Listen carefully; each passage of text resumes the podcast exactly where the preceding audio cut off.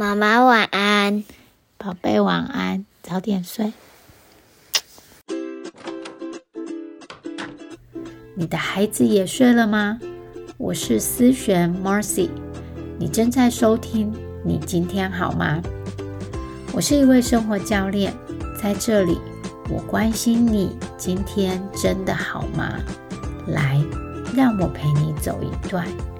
Hello，欢迎你又回来到你今天好吗？第十三集，一份你可以给自己、孩子最好的礼物——自我照顾。或许和你想的不一样。嗨，我是 Marcy，这周想要和你分享 self care 自我照顾。这个是我学了 coaching 以后，觉得改变我生活最多的一部分。其实有很多，但这是其中之一。那我想要和你分享，如果你想要更深一层了解自我照顾，或者是你一直疑惑为什么自己。无法做到 self care，那要怎么照顾你的情绪和未来？那么这集是给你的，我们来开始吧。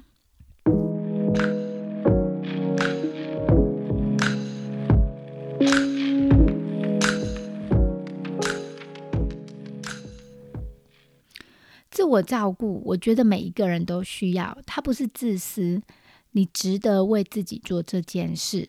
而做这件事也是你的责任。你要有健康的身体，才可以帮助自己，也可以照顾你身边的人。你要有健康的心理，也才可以有余力帮助你身边的人。所以，自我照顾不光是自己而已，其实它的范围很广。在网络上，你可以打进 self care。自我照顾这个关键字，你可以找到不同程度的自我照顾和不同的方法。那在这边，我没有觉得哪一种方法比较好或比较不好，只有有没有符合你的需要而已。呃，有哪些不一样的自我照顾方法呢？从马斯洛的需求理论来看。第一层是生理的 physical 的需求，照顾自己的身体，去运动，去好好的睡觉，吃的健康，让自己身体保持卫生，天天洗澡是一种自我照顾。那更进一步的，有些人认为哦，去做 SPA，去放假，好让自己去做脸，啊，去做指甲，这也是一种自我照顾。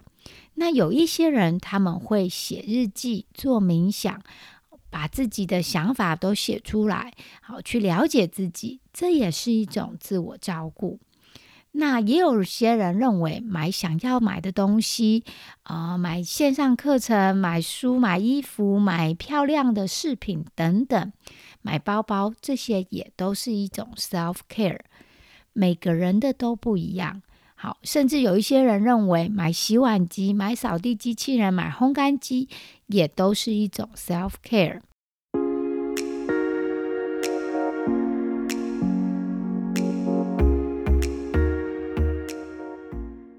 因为每个人都有需求，所以搞懂自己的需求就是自我照顾的第一步。我们要先了解自己需要什么。你做什么事情让你快乐？做什么事情让你不快乐？你现在有什么需要多加强的？大部分的人不是不知道可以做哪些事情来 self care，大部分的人是不知道自己需要什么，所以做了很多别人认定的自我照顾的事情，因为没有符合到自己的需要，所以还是觉得不算是 self care，做这些都不算。因为需求没有被满足。举个例子来说，我以前在工作的时候，我的工作很容易帮助我满足我的社交需求。我没有太多的社交需求，但因为我有同事，我有主管，我还有个案，还有学生，所以这个工作很轻易的就满足了我的社交需求。那再来，这个工作也。满足了我需要成就感的部分。当我做了一些计划，受到别人的称赞肯定，它就满足了我需要成就感的这个部分。哦，有成就感，有被肯定的感觉，有被需要的感觉。另外，我在台湾的时候有不少的活动，像是亲子课程、呃学习的课程，这又让我满足了不同刺激的需求。但是，当我成了全职母亲，当我搬来美国后，工作上的社交需求、成就感的需求，顿时就没有人可以帮我满足了。这些我过去不需要自己去满足的这一部分，但现在却需要去想要怎么去满足它。过去有多变的活动，满足了我生活中不同的刺激，但搬来美国后，因为距离的关系，我们也住在比较乡下。没有太多夜生活，甚至孩子的活动都没有那么丰富，所以这部分的需求是我需要去思考的。第一，我真的有这样的需求吗？不是过去的生活就要完全复制啊。所以，如果我真的有这方面的需求，那我要怎么自己去满足呢？先去思考你的需求是什么。是需要更多的睡眠吗？要多几件衣服吗？还是这些心理上、情绪上的需要？我想要稍微提到一个需求，是很多人都需要的，那就是创造的需求。Brene Brown 提到，每个人都有创造的需求。其实是我们大脑喜欢挑战，喜欢做一些困难的事情。这是为什么？我们长时间陪孩子玩扮家家酒的时候，有些人会觉得无聊。这个创造的需求，有些人从烹饪、编织、画画或写文章，到学习来创造、来产出一些东西，来满足这个人的创造需求。有些人从陪伴孩子做很多的活动，创造出很多活动的成品，还有不同的回忆来满足创造的需求。每个人或多或少都有，这是为什么？当我们没有创造、没有产出的时候，有时候会感觉到空虚。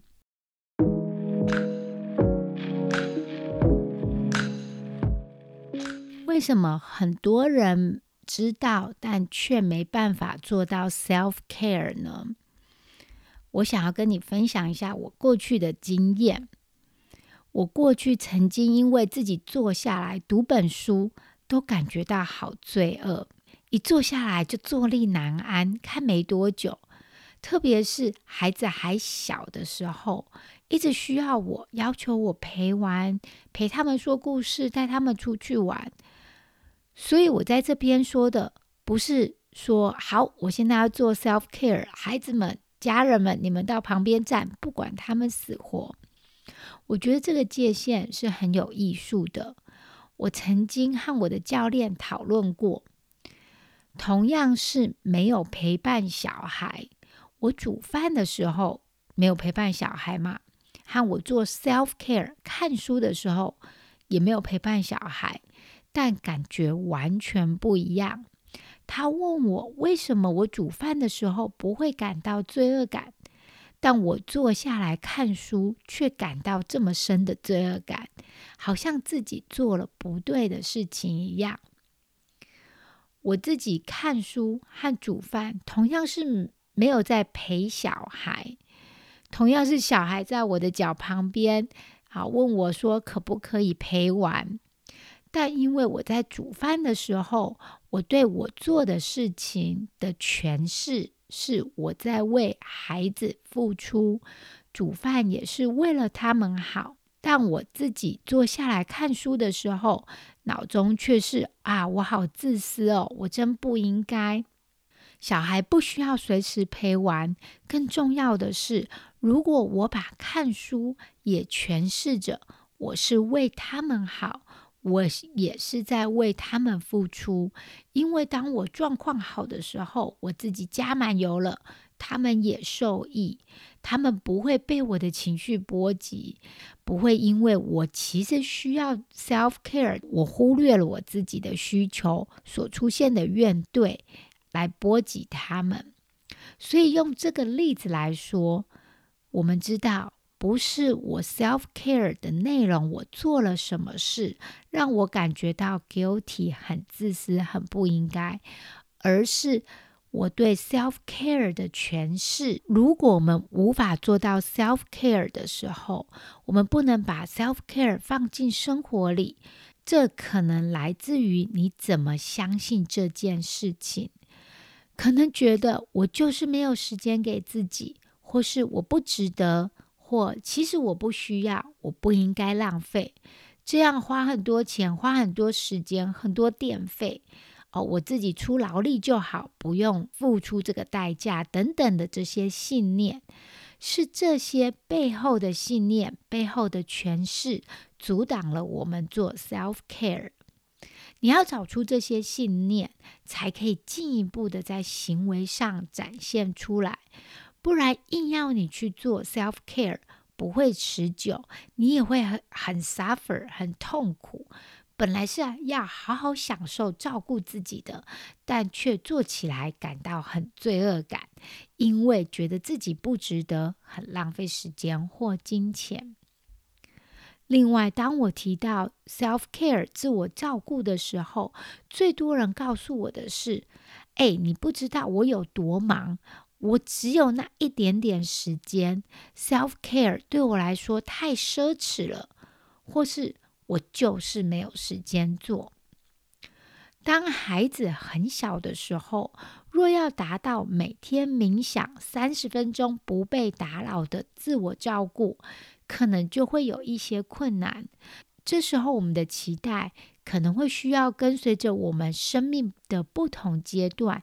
而有所改变，我们的期待要跟着不一样。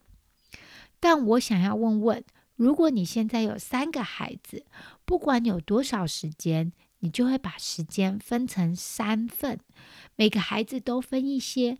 即使小一点的孩子会需要比较多的时间，可能不会完全公平的分配，但我们不至于就告诉最大的孩子说：“哎，你最大。”你最不需要我，所以完全不理你。你有多少时间，你会按照孩子的数量来分配时间。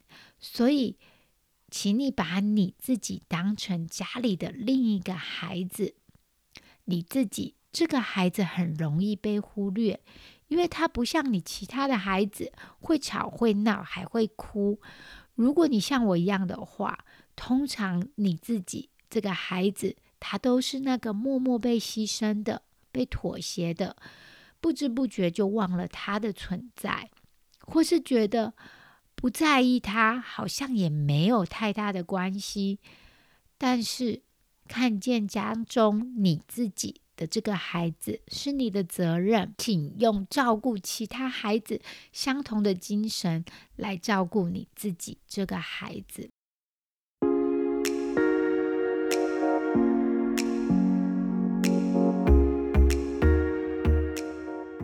最后，自我照顾你的情绪和未来。首先，我要和你讲讲你的情绪为什么需要自我照顾，为什么也是 self care 的一部分呢？要记得，你平常常常出现的这几个情情绪，决定了你的生活品质。如果你常常生气或焦虑，即使你有多么好的物质生活，你可能也会觉得自己过得不大好。所以，要让自己过得好，很大一部部分取决于你平常所经历的情绪。而你的情绪不来自于你的孩子、你的配偶、你的家乱不乱，你有没有煮晚餐，或者是和你的朋友关系如何？你的情绪来自于你对这件事情的诠释。家里乱不乱？在过去，譬如说你读大学的时候，你有室友的时候。你的房间乱，并不会造成你这么大的情绪困扰，但现在让你烦躁，是因为你还放上了更深层的意义，像是把自己的一部分价值寄托在有没有把家里整理干净。过去你有室友嘛，所以家里的整理，哦，你房子的整理，好像是一个分担的责任。但现在好像是完全自己的责任，甚至有些妈妈又会再加上我都没有把孩子教好，或是孩子都不听我的话，不会自己收东西的挫折感，所以看到家里乱，才会有这么多的烦躁感。如果我们一直认为是小孩、配偶让你有这么多负面情绪的话，那么。我唯一要感受好的方法，就是不断的去掌控他们、控制他们，这就会变成一个无限负面情绪的循环。要控制你的小孩真的太难了，我连一个一两岁的孩子都无法控制，更别提要控制你的配偶。我在这边不是说不要教孩子、不要沟通，而我要指出的是。唯一把你情绪的主控权拿回来的方法，是去选择你的想法、你的诠释，这才是让你感到更有力量的方法。我觉得这是更深层的自我照顾。很多人以为我这样说是在讲转念，但其实你会这样诠释是有它的原因的。我们要先去理解这些诠释的存在，再决定。要不要把它放掉，或是找专业的心理咨商、生活教练来谈谈，也都是一个可以帮助自我照顾情绪的方法。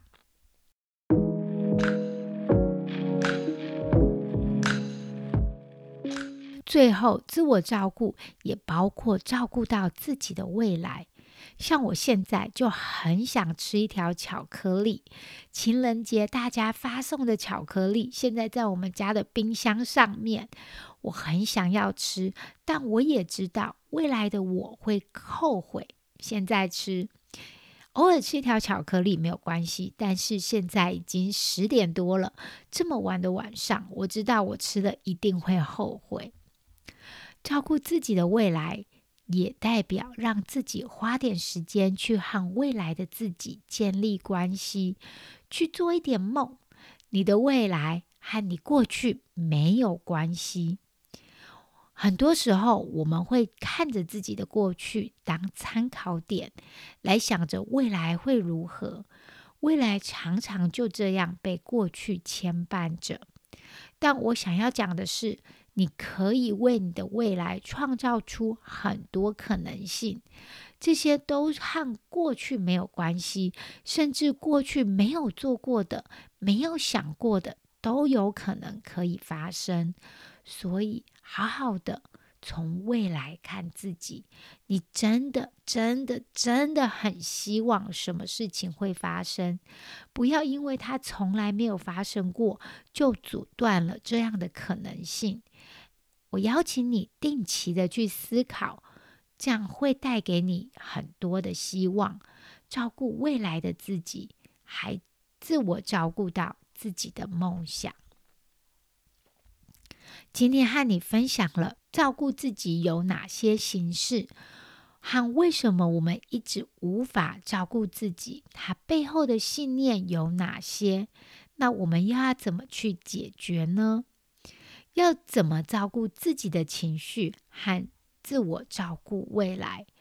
我相信每个人都有需求，照顾自己的需求是再自然不过了。当我们花时间、花精力在自我照顾的时候，我们其实也同时在当一个榜样，在教孩子怎么照顾自己，看重自己的需要。你能给孩子最好的礼物是善待你自己，照顾你的身体、你的生活、你的情绪和你的未来。你知道未来你的孩子可以过得很好，因为他不需要别人，像是他的朋友、他的配偶、他的家人来照顾他，因为他已经向你学会了怎么照顾自己。以上就是这周的内容。如果你喜欢这集的内容，邀请你帮我上 Apple Podcast，给我五星评分，给我一些回馈，或是和你的亲朋好友分享。那么我们下次再见喽，拜拜。